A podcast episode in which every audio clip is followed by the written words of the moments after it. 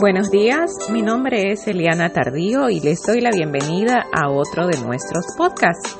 El día de hoy estaremos hablando de nuestro último artículo publicado en elianatardío.com, noviembre 29 del 2019, y el nombre del artículo es Inclusión, el problema de idealizarla o intentar adoptarla como una cura. Sean todos bienvenidos y gracias por estar nuevamente con nosotros.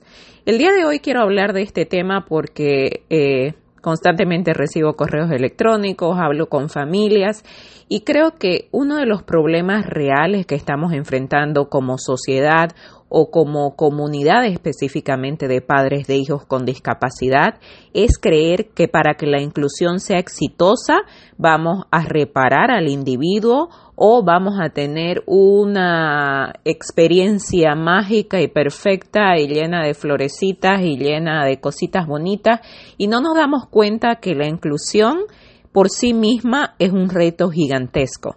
Es una situación que definitivamente va a ser en determinado momento vamos a ver los frutos, pero para poder ver esos frutos vamos a tener que trabajar duro y vamos a tener que enfrentar muchísimos retos. Entonces, como digo en el artículo, repito constantemente algo que me parece muy importante y que todavía sigue siendo el centro del problema de la inclusión. La inclusión no es cambiar a tu hijo, tampoco es conseguir que gracias a ella supere su discapacidad para alcanzar ese estatus de persona típica. Ese nunca jamás ha ni la meta ni va a ser la meta de la inclusión.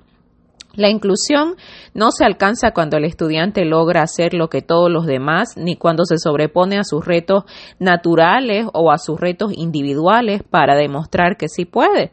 Nada más equivocado y absurdo todo lo contrario. La inclusión sucede y se materializa cuando el estudiante es aceptado, cuando es celebrado con sus propias capacidades y cuando a través del análisis real de sus retos es reconocido como una persona con discapacidad que tiene el derecho a acceder a las adaptaciones y las modificaciones que sean necesarias para poder estar incluido y tener ese éxito personal como individuo, ya que cuenta con todo lo necesario. Si esperamos que el estudiante para ser exitoso esté incluido y no necesite ni apoyos, ni necesite modificaciones, ni necesite adaptaciones, entonces básicamente o nuestro estudiante no tiene una discapacidad o estamos luchando para conseguir algo que no va a ser posible porque por eso hablamos de inclusión, porque hay discapacidad. Si no hay discapacidad, entonces no hay inclusión educativa porque el estudiante no tiene necesidades de ningún tipo para poder estar dentro del aula. En otras palabras, la inclusión se trata del arte de aprender a enfocarse en la oportunidad en vez de la limitación que hace que los padres se obsesionen con lo imposible y vivan frustrados, deprimidos y enemistados con el mundo porque en sus mentes la inclusión no funciona, porque el estudiante no hace lo que todos los demás o no tiene la capacidad que todos los demás. En la vida real y cotidiana, tenga nuestro hijo o no una discapacidad, nos vamos a topar con la realidad de que no todos los espacios son los ideales para ella o él por muchísimos factores, por una u otra razón.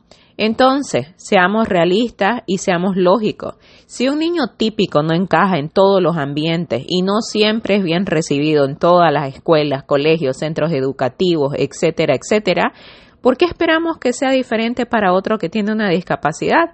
¿Por qué queremos idealizar la inclusión? Si en la vida real no hay esa idealización, la vida es un reto constante para todos los estudiantes, para todos los individuos, para todos nosotros como seres humanos.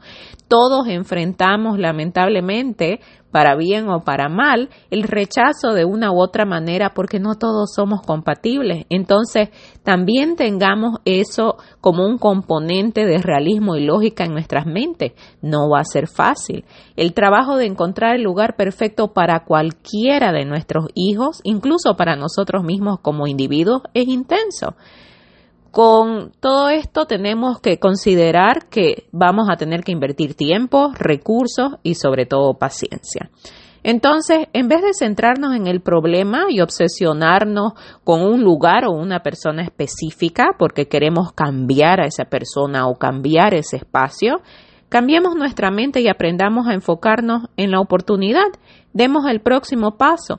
Démosles a nuestros hijos el lugar que se merecen con las personas que los merecen a ellos.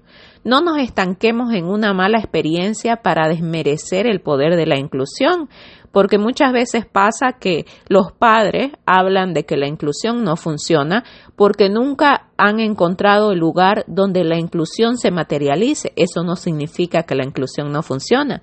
Eso significa que específicamente no hemos encontrado los componentes para que funcione para nuestro hijo. Entonces, no digamos que no funciona si no la hemos experimentado y nuestro hijo no ha tenido la oportunidad de vivirla. Todo lo contrario, sigamos buscando la oportunidad de que la experimente, de que la viva y tengamos bien claro de que no va a ser fácil, va a ser difícil, va a ser agotador, pero algo que no tiene duda es que siempre va a valer la pena. La inclusión sí funciona. Y el problema no es la inclusión como tal, sino la idealización que rodea la inclusión. Cuando los padres se tiran con todo por la inclusión y finalmente sucede, muchos al poco tiempo después de darse cuenta de que no es perfecta, entonces inmediatamente quieren renunciar a la inclusión y dicen que la inclusión no funcionó. Renuncian a ella porque se dan cuenta que el estudiante sigue teniendo los mismos retos que tenía cuando empezó.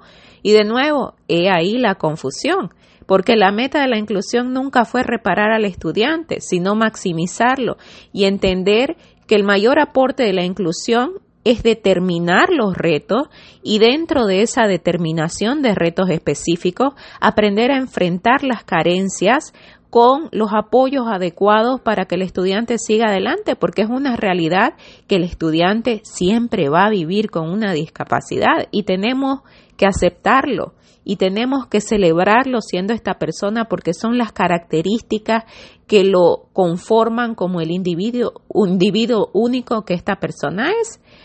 No estoy negando las carencias educativas con esto, no estoy diciendo que no existen las carencias educativas, sin duda reinan en la sociedad, pero seamos honestos, si creemos que la inclusión va a borrar los retos de nuestros hijos, entonces estamos remando en contra de la corriente y edificando una vida cargada de presiones que nos van a terminar afectando a todos los niveles y que también van a afectar a nuestro hijo.